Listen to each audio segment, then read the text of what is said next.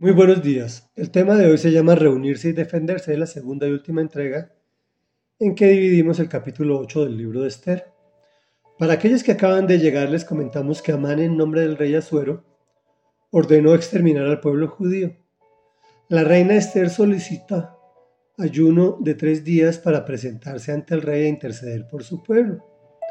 Lo invita a dos banquetes en su honor y que lleve a Amán. Esa noche Dios motiva al rey para que encuentre en la historia del pueblo que Mardoqueo le había salvado la vida, y lo premia por la mano de Amán, quien pensó que el premio era para él.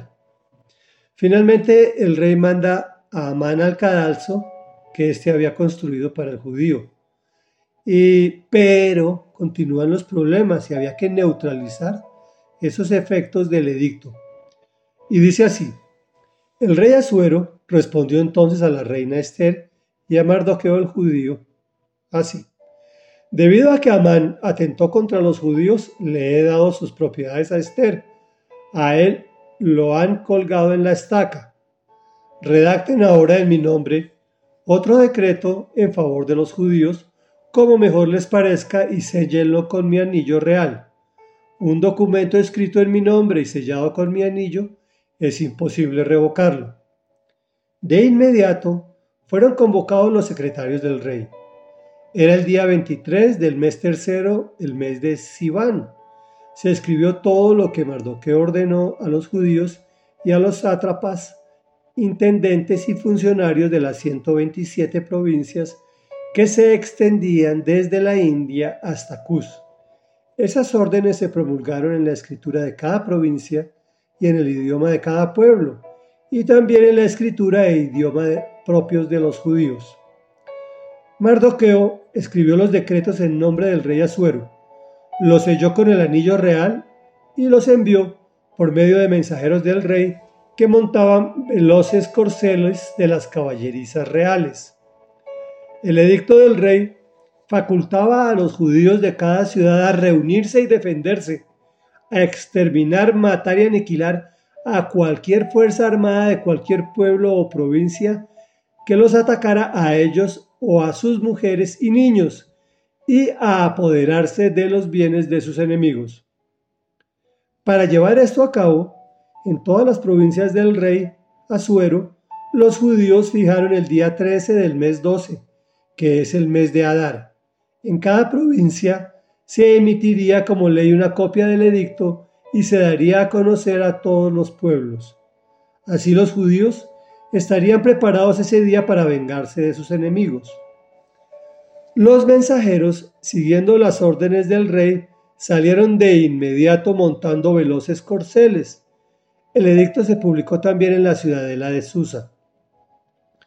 Mardoqueo salió de la presencia del rey vistiendo ropas reales de azul y blanco, una gran corona de oro y un manto de lino fino color púrpura. La ciudad de Susa estalló en gritos de alegría. Para los judíos aquel fue un tiempo de luz, de alegría, júbilo y honor. En cada provincia y ciudad donde llegaba el edicto, la orden del rey, había alegría y regocijo entre los judíos con banquetes y festejos, y muchas personas de otros pueblos se hicieron judíos por, e, por miedo a ellos. Comentario. Siempre encontraremos personas como el rey Azuero con poder para afectarnos y con o sin querer se asocia con alguien que nos odia y quiere perjudicarnos. Cuando abre los ojos y se da cuenta de la magnitud del problema, sencillamente se lava las manos, dando las propiedades de Amán a Esther. A este lo mata y ordena redactar en su nombre otro decreto en favor de los judíos.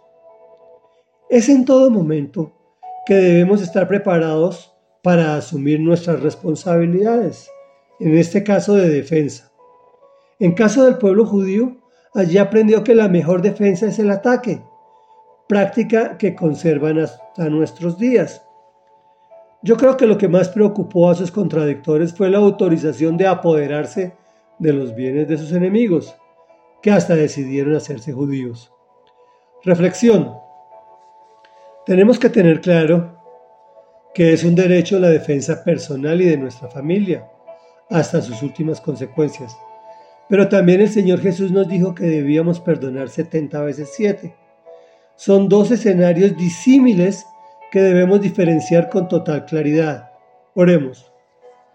Padre de la Gloria, Señor maravilloso y eterno que estás en los cielos de los cielos de los cielos, te damos gracias Señor porque tú eres nuestro defensor y enviaste a tu Hijo Jesucristo para defendernos, para evitar que nosotros nos venguemos de nuestros enemigos.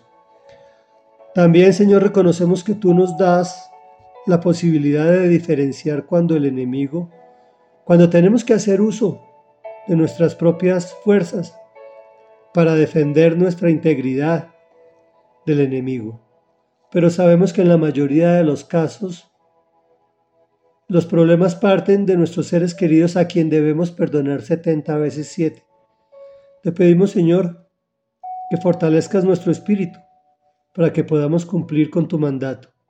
Te lo pedimos en el nombre de quien promulgó ese mandato, de nuestro amado Señor Jesús.